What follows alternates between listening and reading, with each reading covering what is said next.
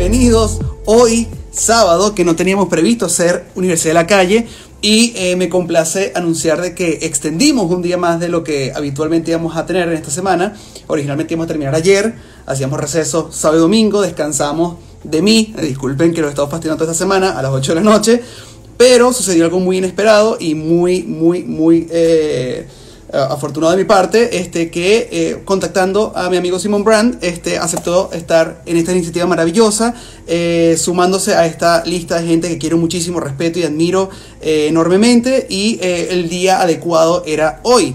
Y estamos hoy justamente sábado para hablar de su carrera, de su trayectoria, de su pasión, de su experiencia, de sus anécdotas, aprender de primera fuente de una persona a la que yo personalmente respeto muchísimo, eh, valoro muchísimo su trabajo, su trabajo ha influenciado mi carrera por mucho tiempo. Él no lo debe saber, pero muchos de sus videos inspiraron mucho de, de varias ideas que he tenido en los míos. Eh, y, estoy completamente seguro que no solamente a mí, sino a un puñado de personas en este maravilloso medio de los medios musicales.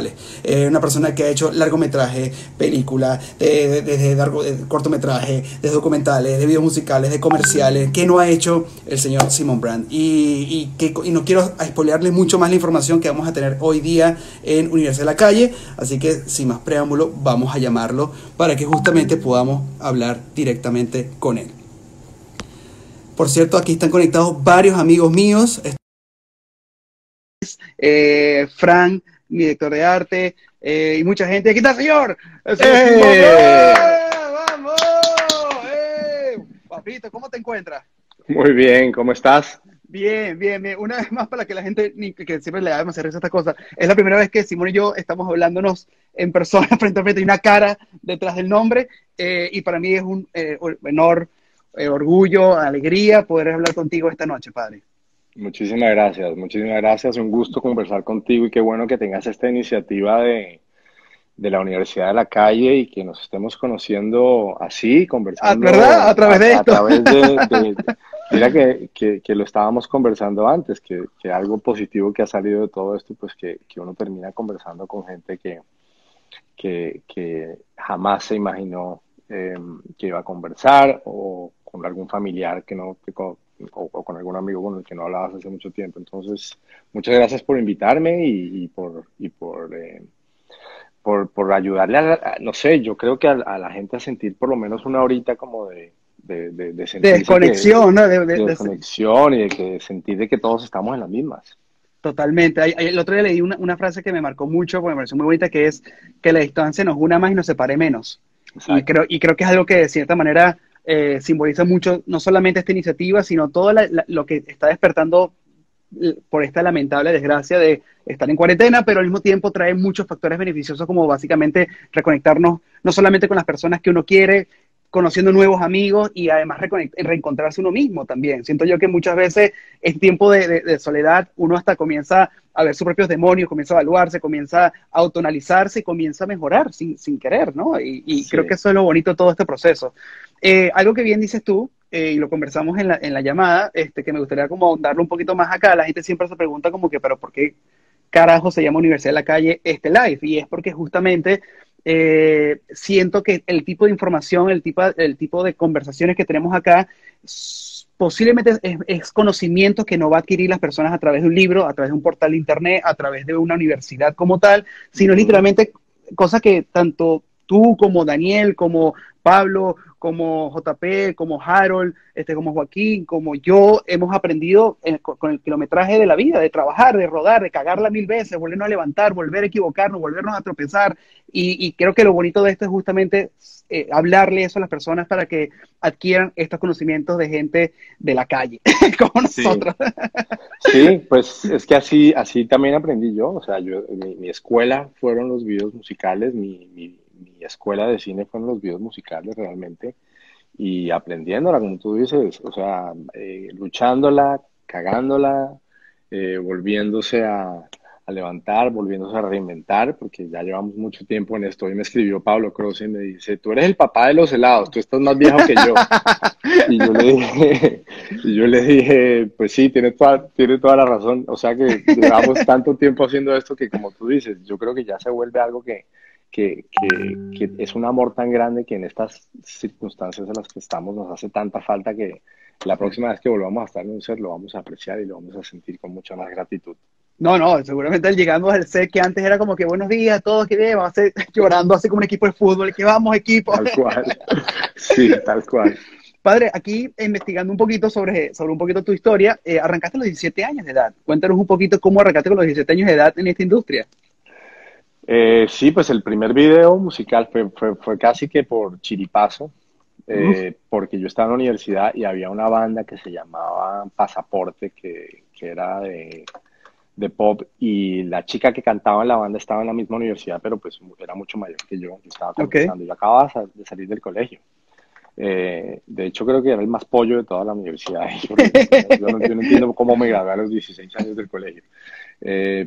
hicimos y terminé, había un vecino que tenía una cámara de video eh, de estas así gigantes que tenías el Betamax en un lado y la cámara en el otro y el Super VHS la vaina. Entonces, con esa cámara, el, vecino me la prestó y esta la, gente de la banda se dio cuenta que, yo tenía acceso a la cámara, entonces como que me dijeron... ¡Ey, tú eres el tipo!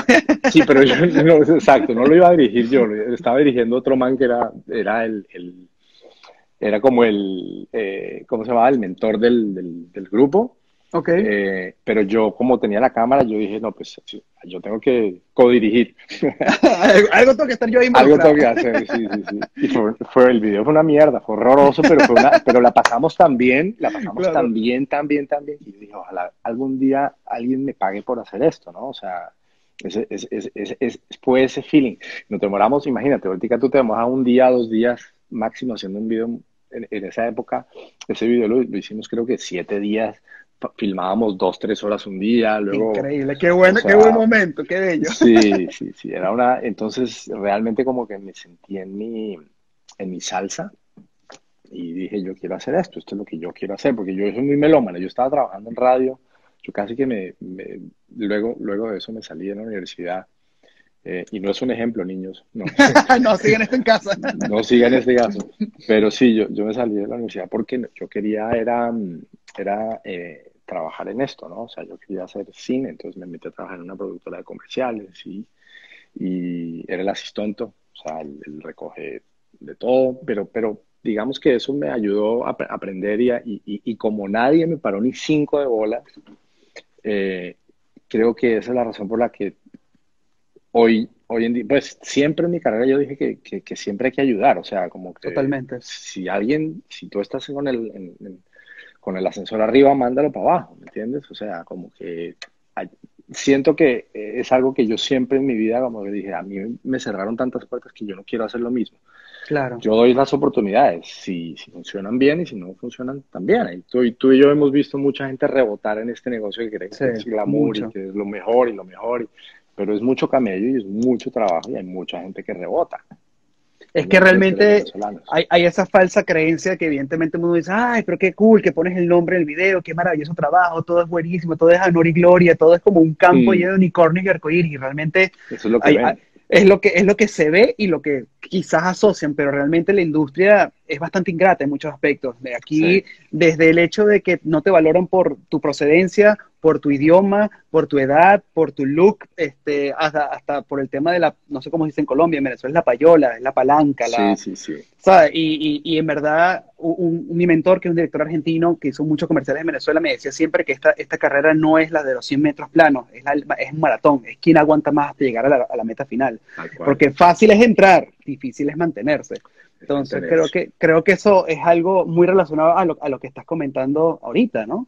Sí, y lo que te decía, hay mucha gente que, que, viene y son como el sabor del mes y luego como que bueno sabor ya se, se, se, se, le, se, le, pasó, como que uno no puede estancarse creativamente, ¿me entiendes? Yo, yo empecé haciendo videos porque amaba la música y mi, digamos que mi objetivo siempre fue llegar a hacer películas, pero no era dejar de hacer comerciales o dejar de hacer videos, pero siempre quise hacer películas, entonces las hice. Luego volví un ratico a hacer videos, ya no hago tantos, pero ¿me entiendes? Es, Pero siempre arrancaste pensando que querías hacer videos musicales. O sea, ese siempre fue como tú. Yo me acuerdo que en Colombia, o sea, me acuerdo que tenía un amigo, una antena parabólica y nos íbamos allá con el, con el cassette a grabar cuando ponían videos en MTV, ¿me entiendes? Los dejábamos grabando los videos y yo me clavaba en los videos porque por un lado era, como te dije, melómano, yo soy amante de la música y, y por el otro lado del cine. Entonces los videos como que combinaban las dos partes que más me gustan a mí de la vida. Que la música, y la cinematografía, claro, obvio. Eh, entonces, sí, o sea, si algún día existe un video musical de fútbol, fantástico, porque ahí... ¡Oh! claro, ahí sí explota. ahí sí, ya todo. Una, Pero pregunta. Sí. Aquí nos comentaste un poco sobre este primer proyecto que hiciste, que de cierta manera dirigiste, todo lo demás, pero ¿cuál fue para ti como el primer video que tú estampaste tu sello como director y dijiste, este es el primero. Por más que mm. fue, no fue bueno, no fue lindo, no fue sí. ¿cuál es?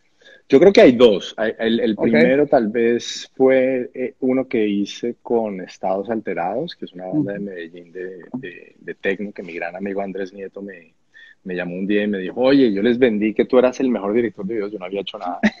Qué Estos manes se vinieron a Miami en un avión de carga desde Medellín eh, a Miami, yo lo recibí, ellos pensaron que yo era, no sé, y yo tenía 18 años y llegaron allá y también filmamos un el video del velo, que creo que fue el primer video de un grupo colombiano que salió en MTV. ¡Wow! ¡Qué brutal! Eh, entonces, después de, que, después de que salió eso, empecé a hacer un par de videos más eh, y fue cuando empezaron a colocar los, los nombres de los directores en, claro. en MTV. Y eh, fue en esa época que yo me acuerdo que yo estaba editando un video de La Ley, un grupo chileno, y me llamó Shakira y me dice, oye, tú no me conoces, yo soy barranquillera, me llamo Shakira, yo sé que tú haces videos, quiero hacer un video contigo. Eh, me acuerdo que era Estoy aquí. Eh, no, era donde está no, era...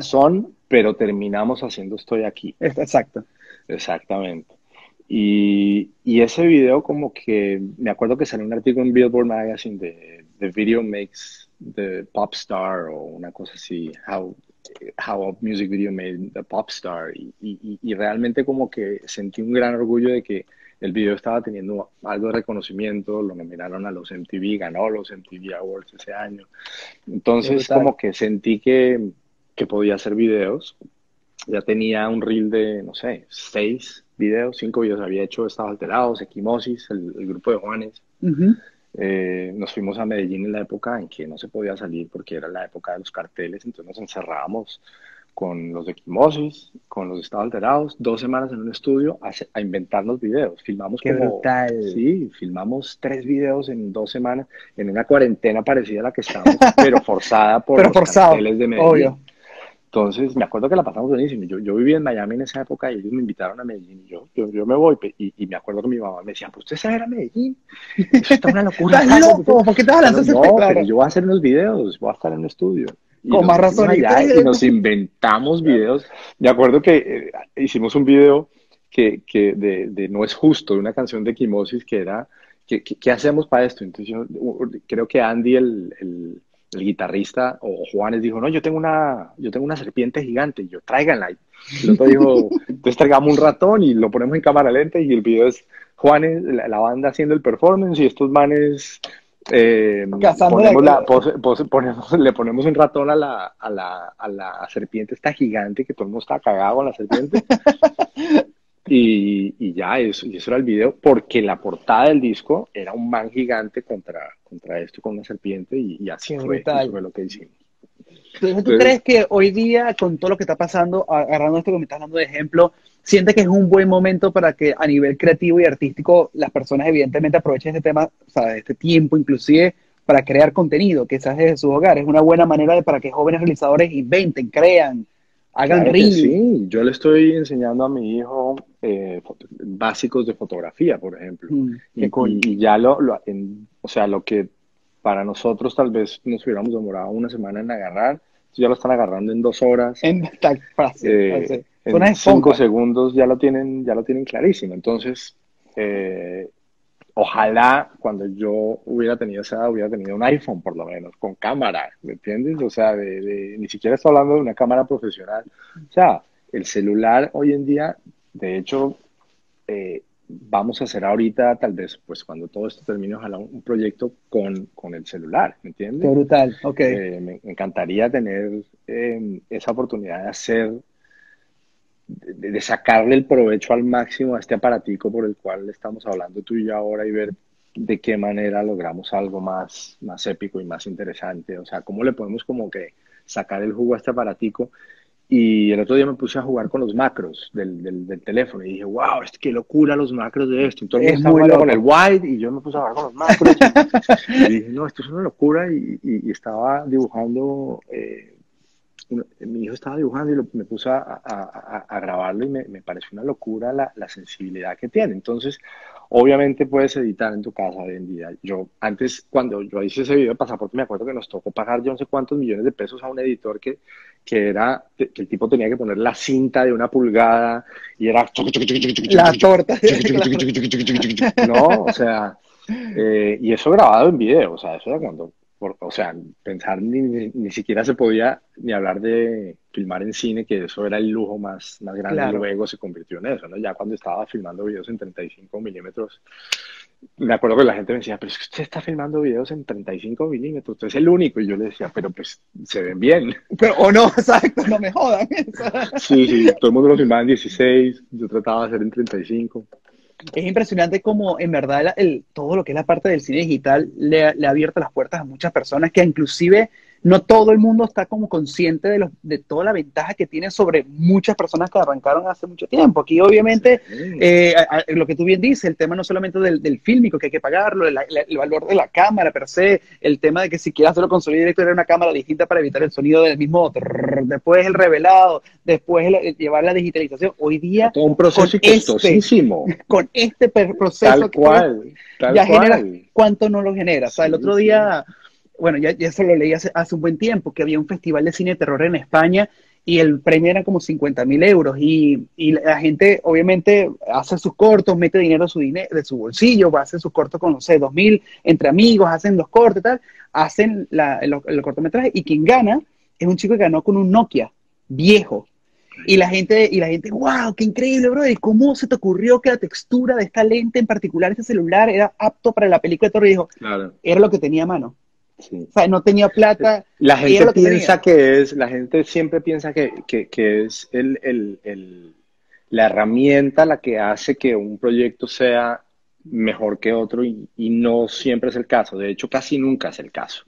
Yo siempre le digo, yo siempre, y, y yo me acuerdo que yo peleaba mucho con esto, por esto con la gente que yo les decía, cuando iba a hacer postproducción me decían, no, pero acá tenemos esta máquina para hacer el color y tenemos este mega mega equipo, y yo les decía, a mí no me importa el equipo, o sea, a mí me importa eh, la persona que está detrás, porque es el criterio de esa persona es que yo creo que a la gente se le olvida que el criterio es lo más importante. Yo siempre le digo a la gente que empieza a trabajar conmigo que, que me cuenten cuáles son sus películas favoritas, qué música les gusta, qué les gusta leer, y no porque sea, haya una respuesta correcta y otra incorrecta, sino para yo entender cuál es el criterio artístico de esa persona para ver por dónde van. Y eso yo creo que es lo que más me costó entender al comienzo de mi carrera, de que tú sabes muy bien que tú eres tan bueno como la gente que te rodea. Correcto. Es una cadena. Si tú no tienes un buen DP, un buen editor, un buen director, la cagaste. Tu se refleja automáticamente. Se refleja automáticamente. Entonces, yo lo que yo siempre le digo a la gente es tengan en cuenta el criterio de la gente que está trabajando a su, a su, alrededor y el instinto propio. O sea, eso es lo que nunca puedes perder. Y eso es lo que siempre me ha, ¿no? Ese, ese ha sido como mi... Tu empuje, tu gasolina, ¿no? no, mi enciclopedia ha sido mi instinto, realmente, porque el empuje, pues yo no sé de dónde sale, pero, pero, pero la enciclopedia sí es el instinto porque ese es el mayor aprendizaje. Eso es lo que yo, yo me acuerdo la primera vez que mi, abuela, que, mi abuela, que fue la que me metió así, de una cámara de 16 y sin quererlo ella me metió en esto, eh, me acuerdo que, que, me decía que lo más importante era eh, saber de que lo que tú estás haciendo lo, lo amas, ¿entiendes? Totalmente. si amas lo que estás haciendo y si, y si es legítimo a lo que tú crees que, que, es tu, tu expresión o tu manera de... siempre va a ser buena. Igual que en, Venezuela... Y muchas veces a uno se le olvida eso. Totalmente. No, siempre lo haces. Por tratar de complacer al artista, por tratar de complacer a este. Siempre terminas como digo yo, prostituyéndote, ¿no? O sea, como que... Ah, Hay un punto que, la, sí, que como que los calzones. cedes, cedes completo a tu integridad artística de cierta manera por complacer un beneficio, bien sea del, del, cliente que te contrató, del mismo artista que estás grabando, y se te olvida un poco que al, final cuando tú llegas a tu casa te miras al espejo y dices, ¿qué hiciste? ¿Te gustó lo que hiciste? ¿Sabes? Que eso, eso, eso, es difícil. es eh, complicado hay, hay, algo que tú, que tú dijiste que es muy bonito, eh, esto sin desprestigiar el, oficio de nadie, pero hay, hay, un dicho en Venezuela muy famoso que, que, que muchas mamás siempre le dan a, los hijos, y es que, hijo, uno lo, te va a apoyar siempre y cuando es lo que tú amas en tu vida. Si tú quieres ser barrendero, por favor que seas el mejor barrendero del mundo. Sí, y eso y eso para mí es, es, es, importante no solamente para, para este oficio nuestro, sino para cualquier persona que está viendo este live de repente y está haciendo, no sé, quiere hacer cualquier cosa, de repente quiere ser la persona que recibe el material y quiere revelar, de repente la persona que edita, de repente la persona que quiere llevar los discos duros, en todas las áreas, creo que lo más importante es la pasión y eso no se puede perder en absoluto. Algo, algo que me mandaron hoy casualmente eh, de preguntas que tengo que hacerte de las personas que me mandaron, hubo una pregunta que me gustó muchísimo, okay. que tiene que ver mucho con lo que estás diciendo ahorita y dices, y dice, si tuvieras la oportunidad de hablar con el Simon Brand del pasado, ¿qué cosas relacionadas con el mundo visual le dirías hoy día con los conocimientos que tienes adquiridos hoy día? Qué, buena pregunta. Yo creo que eso tiene mucho que ver con lo que estábamos hablando ahora. Totalmente. Y, yo le hubiera dicho que, primero, lo, primero, primero que le hubiera dicho es, escoja mejor el casting, los actores. Eh, muchas veces, o sea, la mayoría de veces yo creo que la diferencia entre un proyecto bueno y un proyecto que no era bueno eran los actores y se daba mucho por eso de complacer a este cliente o complacer al artista y, y en eso, y se lo puedes preguntar a, a, Daniel ahora que trabajé con él en un video con Yatra, lo que peleamos porque tuviéramos buenos actores, porque es depende de la idea, o sea, si estás haciendo algo fashion, pues no tienes que tener buenos actores, pero, pero tienes que tener buen casting. A lo que me refiero es, para el proyecto que estés contando, lo único importante, todo tiene que ser en, en, favor de la historia o del storytelling o de lo que estás contando. O sea, si, si, si, lo que estás haciendo es abstracto, conceptual, lo que sea, todo tiene que servir para ese concepto.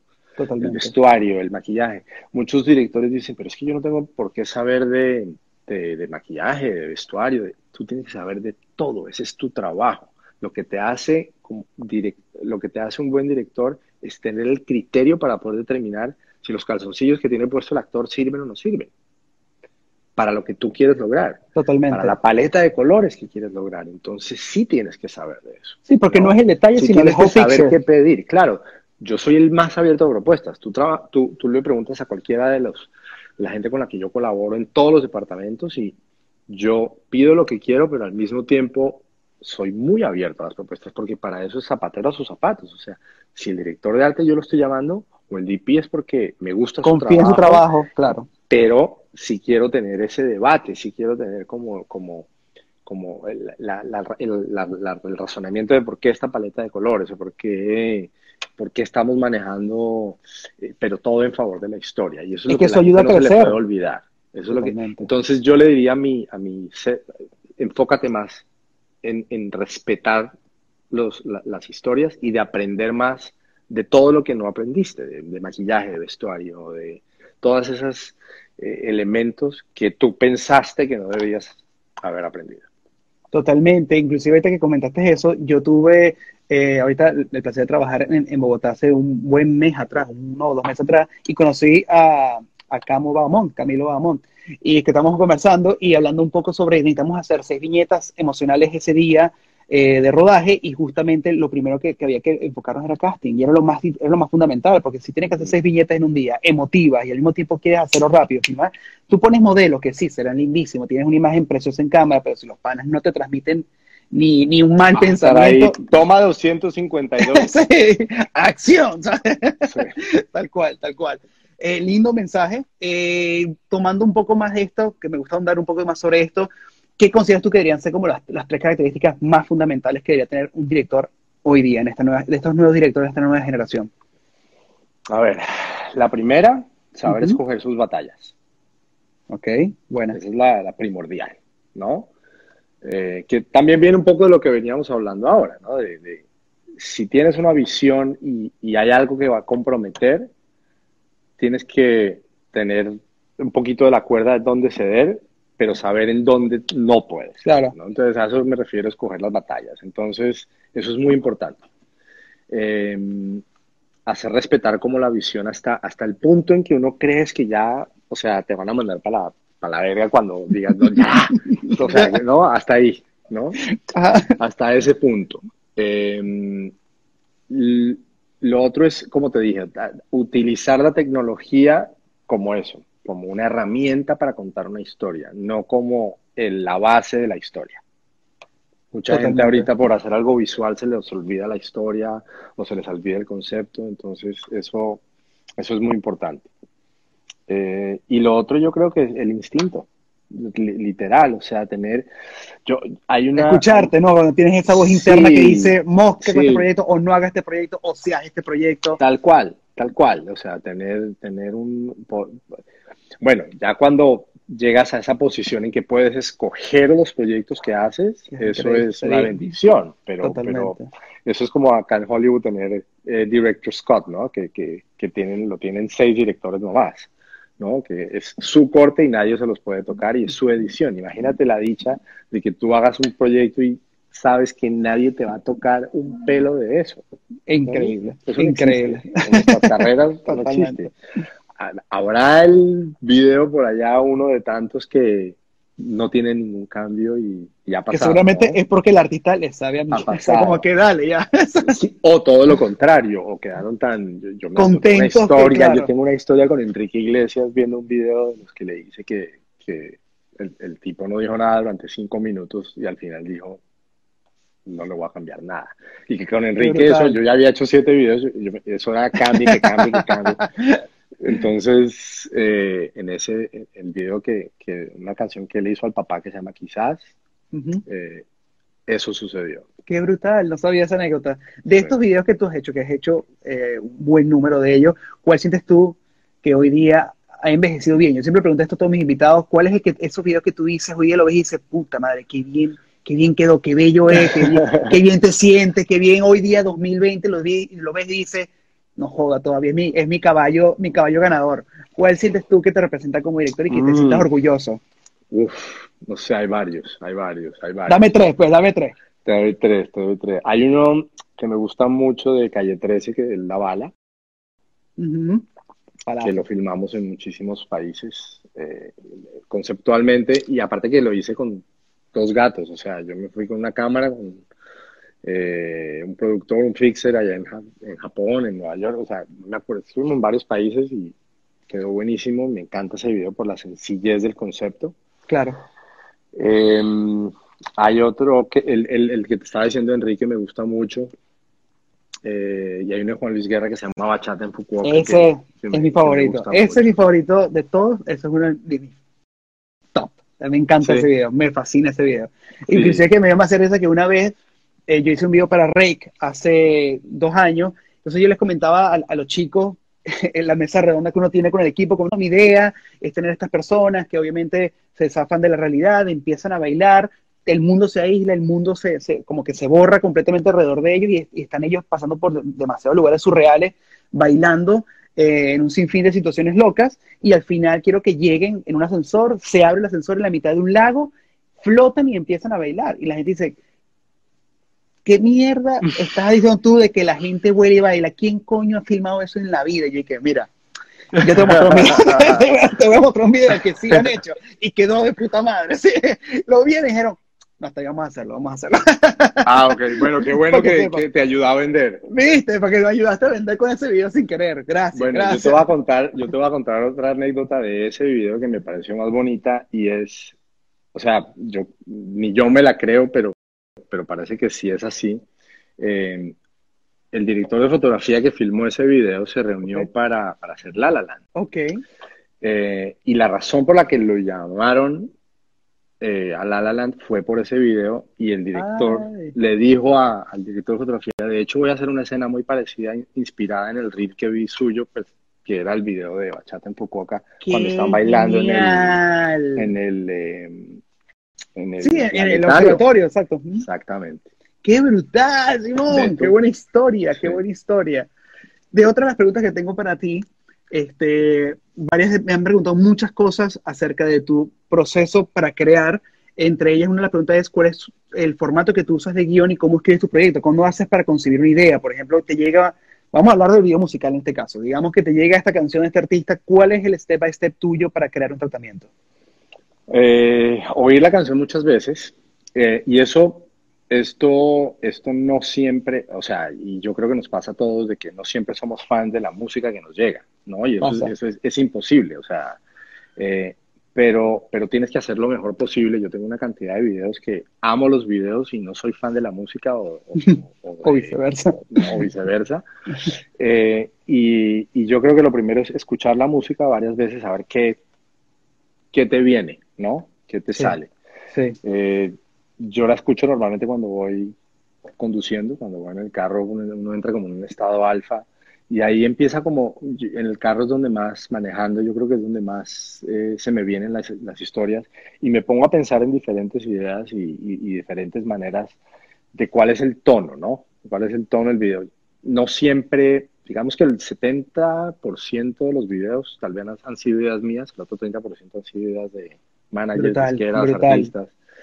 Pero, pero yo creo que entro en ese proceso como de ver qué me dice la canción, cuál es el tono, si quiero hacer algo eh, de performance, si quiero hacer algo de historia.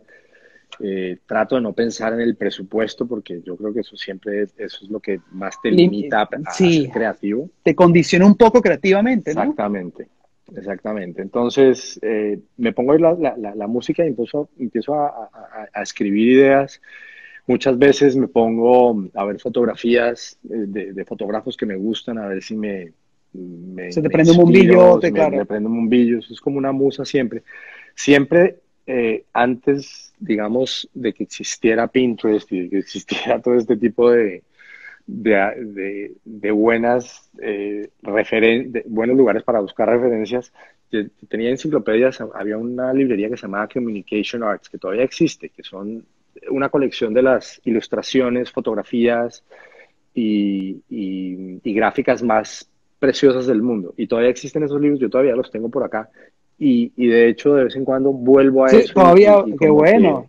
como Consigues cosas interesantísimas todavía. Sí, hay cosas muy interesantes porque tú sabes que todo, la creatividad, todo es un remix, ¿no? Entonces, tú no sabes de, de, dónde te va a caer la idea. Es muy bacano cuando te gusta la canción porque te, te inspiras todavía más, ¿no? Y, eh, y, hoy día, por ejemplo, que a mí me parece maravilloso que e, eres de esos directores multifacéticos que no solamente tienes el layer de los videoclips, sino tienes un potente layer storytelling para contar tus cortometrajes y tus películas, tienes películas increíbles, este, para eso otra vez fue nominada inclusive eh, una, una, de las películas más eh, importantes latinoamericanas en la última década, según la revista Time. ¿cómo, ¿cómo, te sientes que, que, has cumplido el sueño de muchos realizadores este, que hoy día también sueñan que quizás los videoclips son la puerta para eventualmente saltar o catapultarte a hacer una ópera prima, un largometraje. Este, ¿cómo, ¿Cómo te sientes que si eres esa persona que tienes ese check, ese bucket list, check, check, check, videoclip corto, largo, y sigues creando y sigues haciendo contenido y sigues haciendo, estás en tu prime time y estás haciendo cosas maravillosas? ¿Qué es para ti haber, haber eh, hecho todo este camino maravilloso y lo que te continúa, o sea, ¿qué, qué te motiva? ¿Qué te hace? ¿Qué te hace sentir todo este camino? Pues gracias por, por, por, por, por, esa, por esas palabras.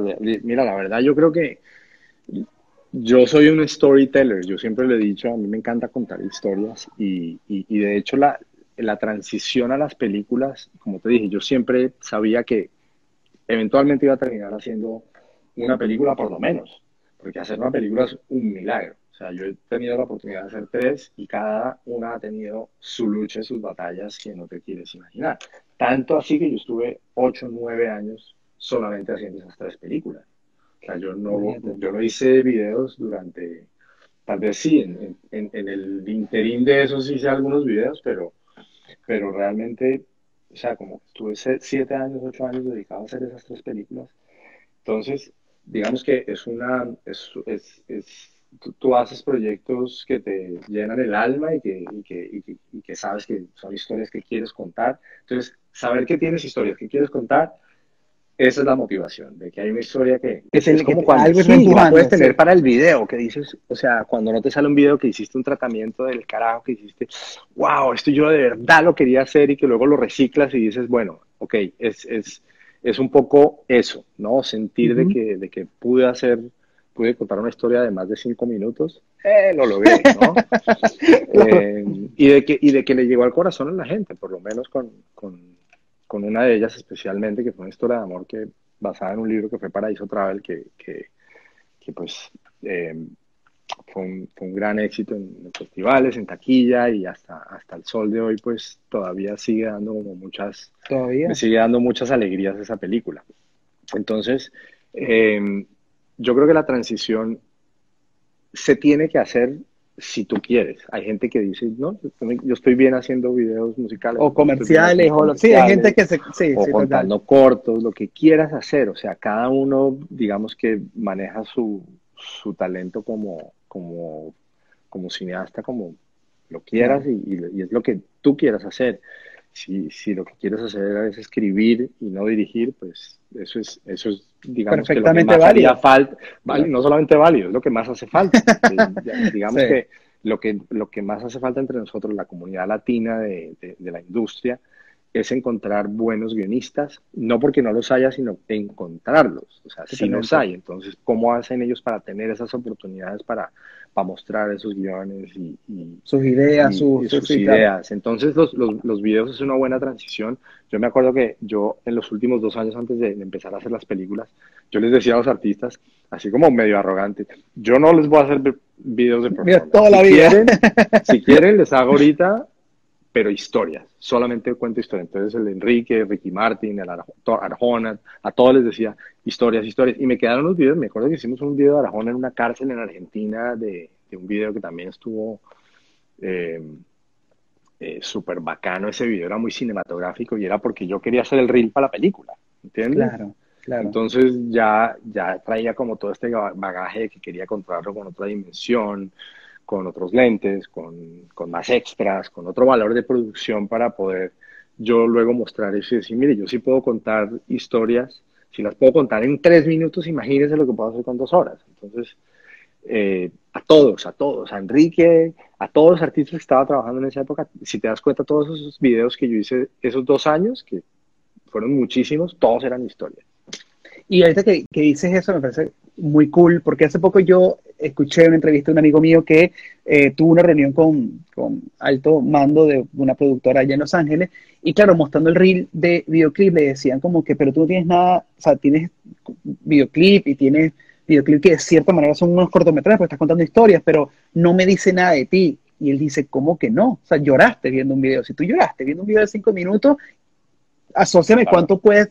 Y no lo vieron, no lo vieron de esa manera. Entonces, fue desalentador para esa persona, evidentemente, y, y creo que este ejemplo, más lo que estás diciendo, me gustaría preguntarte a ti, para estas personas que están viendo en este live, tú sientes que por más que la canción no sea de tu preferencia, por más que el artista no sea grande, y yo lo considero así de esta manera, sientes que verdad los directores tienen que aprovechar cualquier proyecto como una excusa para en verdad aprovechar Ah, esa oportunidad para poder venderte como director, ¿verdad? Absolutamente. Y, y saber cuándo hacer las cosas. Mira que el, el año pasado me acuerdo que hicimos un video, me llamaron de Jesse, Jesse Joy para hacerles un video eh, en, en el cual ellos como artistas estaban de acuerdo conmigo, pero la disquera no necesariamente, Mm. o los managers no necesariamente. Yo les dije, no salgan en el video, porque es un mensaje.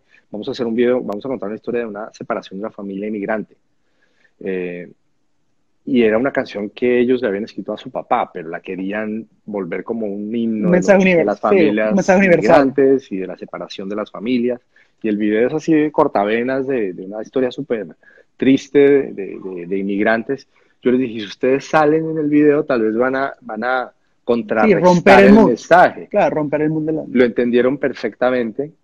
eh, entonces, digamos que eso contaba, eh, es una manera, es, es una manera buena de, de- de tú como, como director tener una idea perfecta y mandársela a... Hoy en día el acceso a los artistas es, no es como, antes te llamaba la disquera o el manager artista y si no, tú te quedabas cru- cruzado de brazos. O sea, no había, no, había, no había esta comunicación tan directa que puede haber hoy en día con las redes sociales de que tal vez un artista se dé cuenta del trabajo que tú hiciste porque lo publicaste.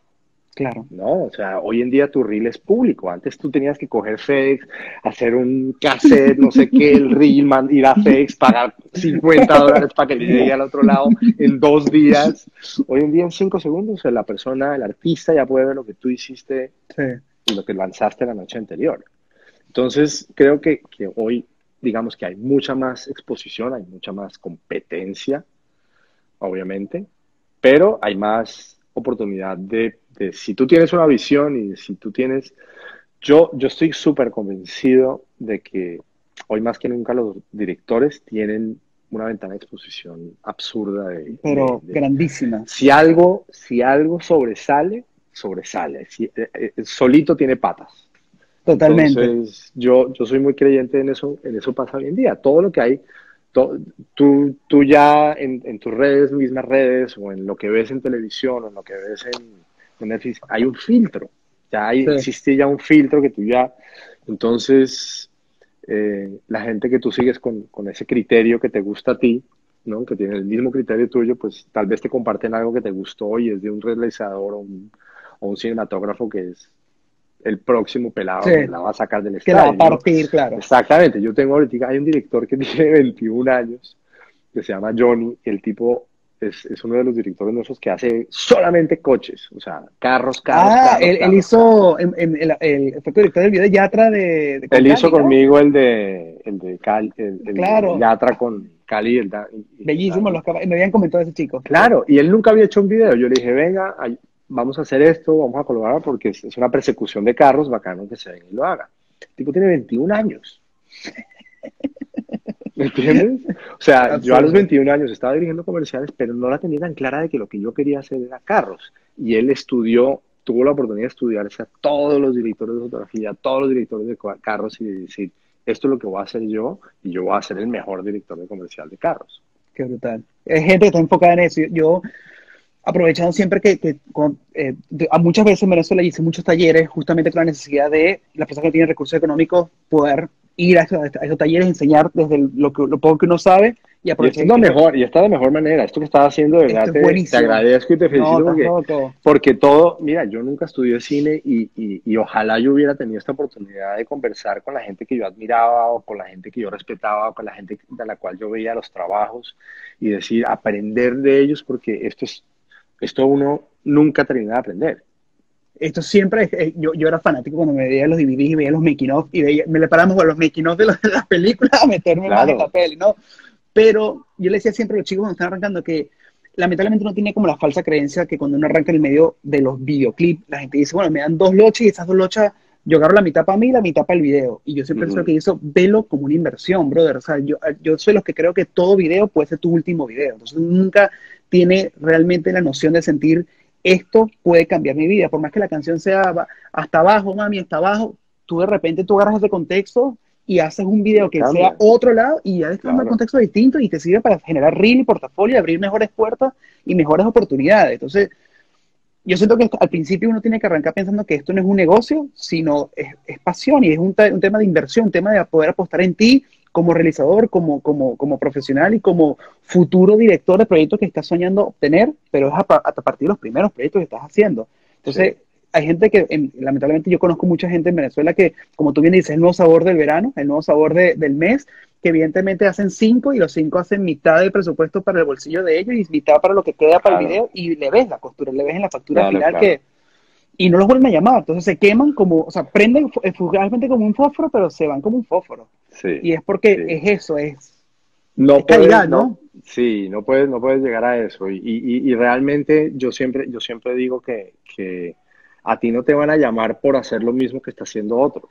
o sea, a ti te van a llamar por hacer algo que no puede hacer el otro, o que no ha hecho el otro, o que, o que se siente diferente.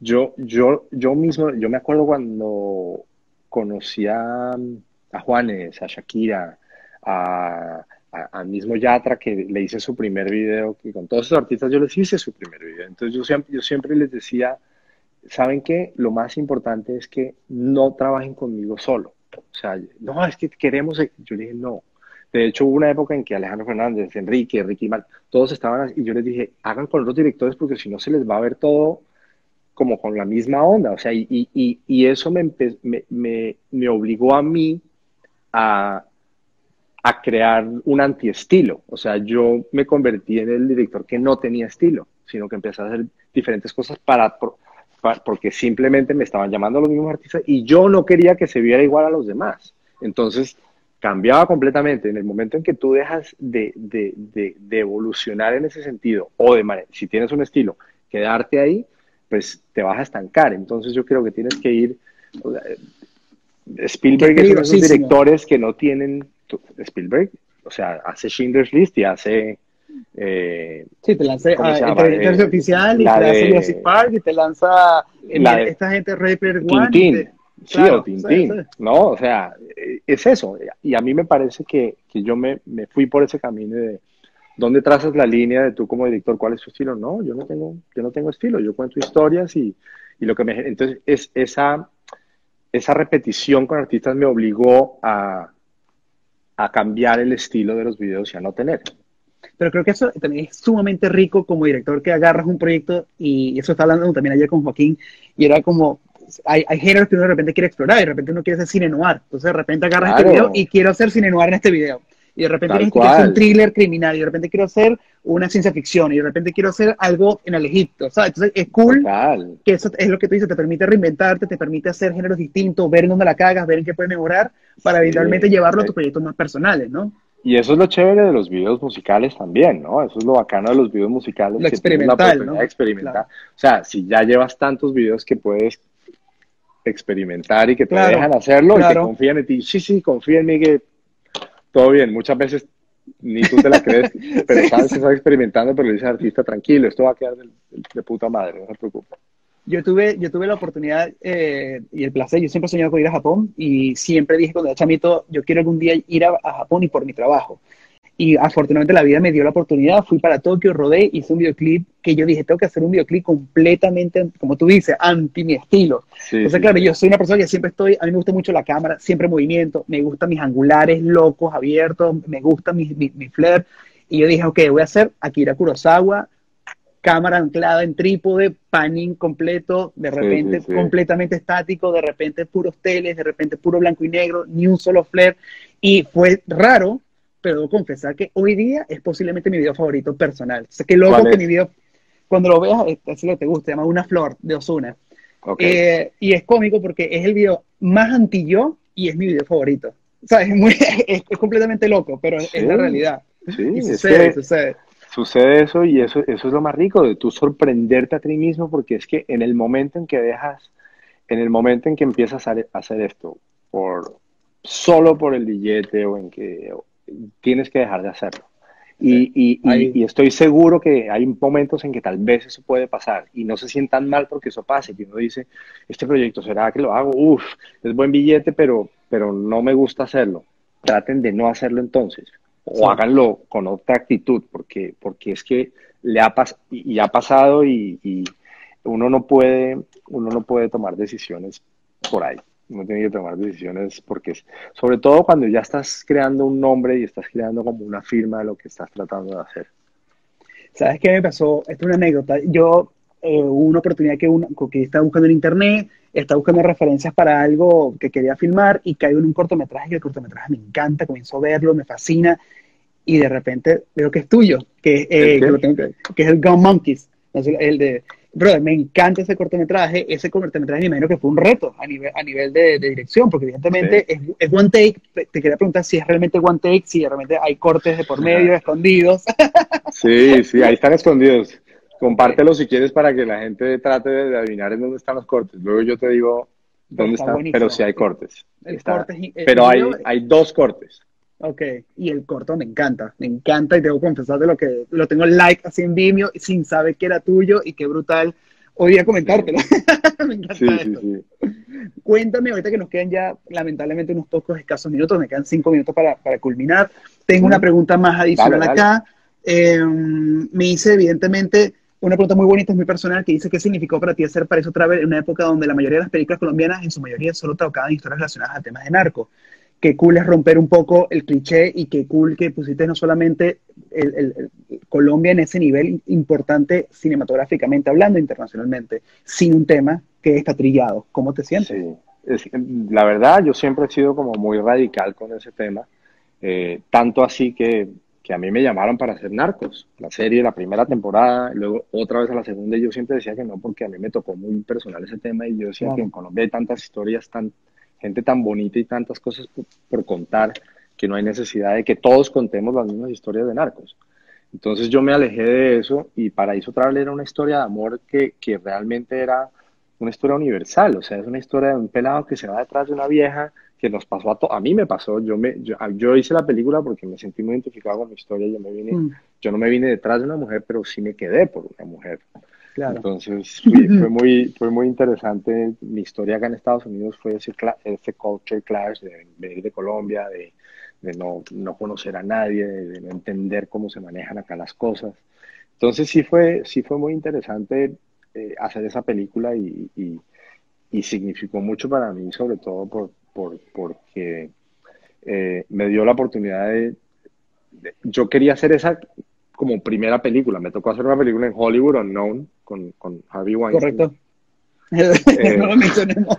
sí, me tocó hacer, sí, yo tuve la experiencia de editar con ese cabrón em, durante, durante mucho tiempo. Eh, y luego hice Paraíso, que, que, que, la hice porque había hecho la otra, si no, no me hubieran dado el, el, billete para claro. Paraíso. Y ahorita que estás en puertas de la secuela, ¿correcto? Pues este, está escrito, está escrito un, guion eh, por Jorge Franco, que es el mismo escritor.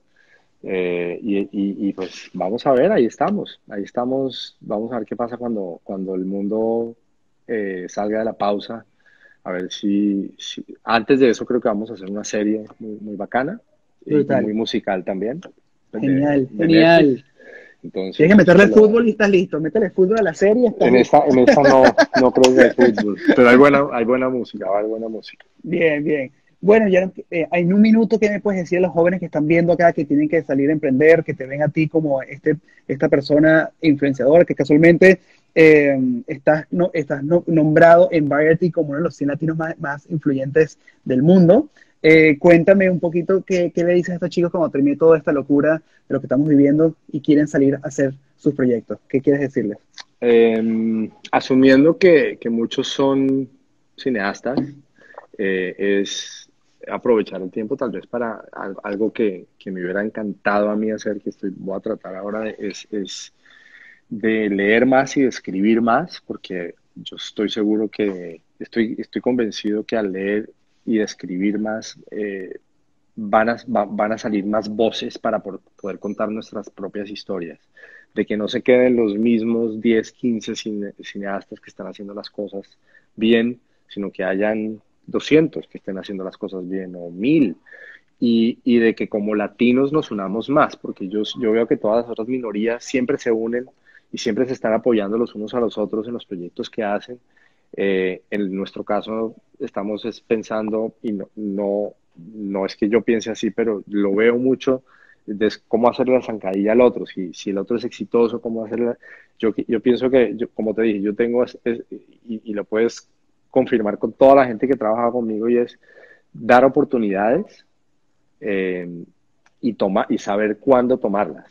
O sea, saber, saber eh, si tienes una persona que admiras, si tienes un mentor, conéctate con esa. Hoy en día es más fácil que nunca tratar de conectar con esa persona y, tal vez te topas con alguien que, te quiere eh, ayudar o te quiere enseñar o te quiere abrir las puertas. Entonces, sin, eso es, si, tienes ese cariño por lo que haces y esa pasión, siempre vas a terminar siendo algo legítimo, algo auténtico. Eso es importante, ser muy legítimo, muy auténtico. Eso es literal. Y algo que comentas aquí que es muy bonito y es verdad sobre la unión hoy día, muchos de estos lives también sirven para decirle un poco y es desacreditar ese, ese falso rumor que hay competencia interna entre los directores, sino más bien a mí me gusta esto reforzar la camaradería, que existe un gremio bonito, un, gremio de muchas personas. No, somos amigos. Muchas personas que eso es lo bonito de todo esto y, y, compartir y, y que el conocimiento sea gratuito, que el conocimiento sea abierto para todas las personas, porque creo que el tema de que yo sigo mi fórmula eh, voy a dejar de ser quien soy o voy a generar competencia. Más bien, qué bonito generar competencia sana, qué bonito generar que esto traiga a los siguientes realizadores para hacer mejores proyectos de los que tú fuiste capaz de hacer y que tus propias historias inspiren a mejores historias. Yo soy súper, súper, eh, apoyo demasiado esa, esa, idea de poder ser muy soñador y cursi, pero creo mucho en eso. Sí, y creo que eres una persona que hace, totalmente.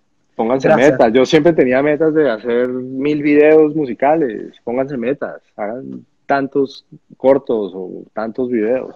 es ponerse metas, cumplirlas. Gracias, Simón, por esta noche, gracias por tu conocimiento, gracias por esta conversación, qué buena onda, este, y que se repita y que nos tomemos una buena cerveza en algún momento cuando toda esta locura termine. Ojalá, y gracias a ti por hacer esto y, tener esta, esta iniciativa, ojalá que, les haya valido la pena hasta ahorita. Es así, papito. Bendiciones, cuídate, lávate la cara, date las manos, saludos en la casa, y cuando venga el mundial, vamos a hacer un videoclip del mundial, tú vas a ver que Eso, bien. hasta luego, papito, cuídate. Abrazo grande. Bueno, chicos, eso fue Simon Brand. Estoy muy contento de esta noche, noche muy especial. Terminamos esta primera semana de directores. Arrancamos el lunes con una nueva con una nueva semana de invitados. El, mañana los voy a anunciar en calendario. Gracias a todos por acompañarnos. Dios me los bendiga. Gracias por esto, por esta interacción maravillosa, por los views, por todas las personas preguntando en la tarde. Así que nos veremos mañana, en un no, nos pasado mañana en una nueva Universidad de la Calle. Hasta luego.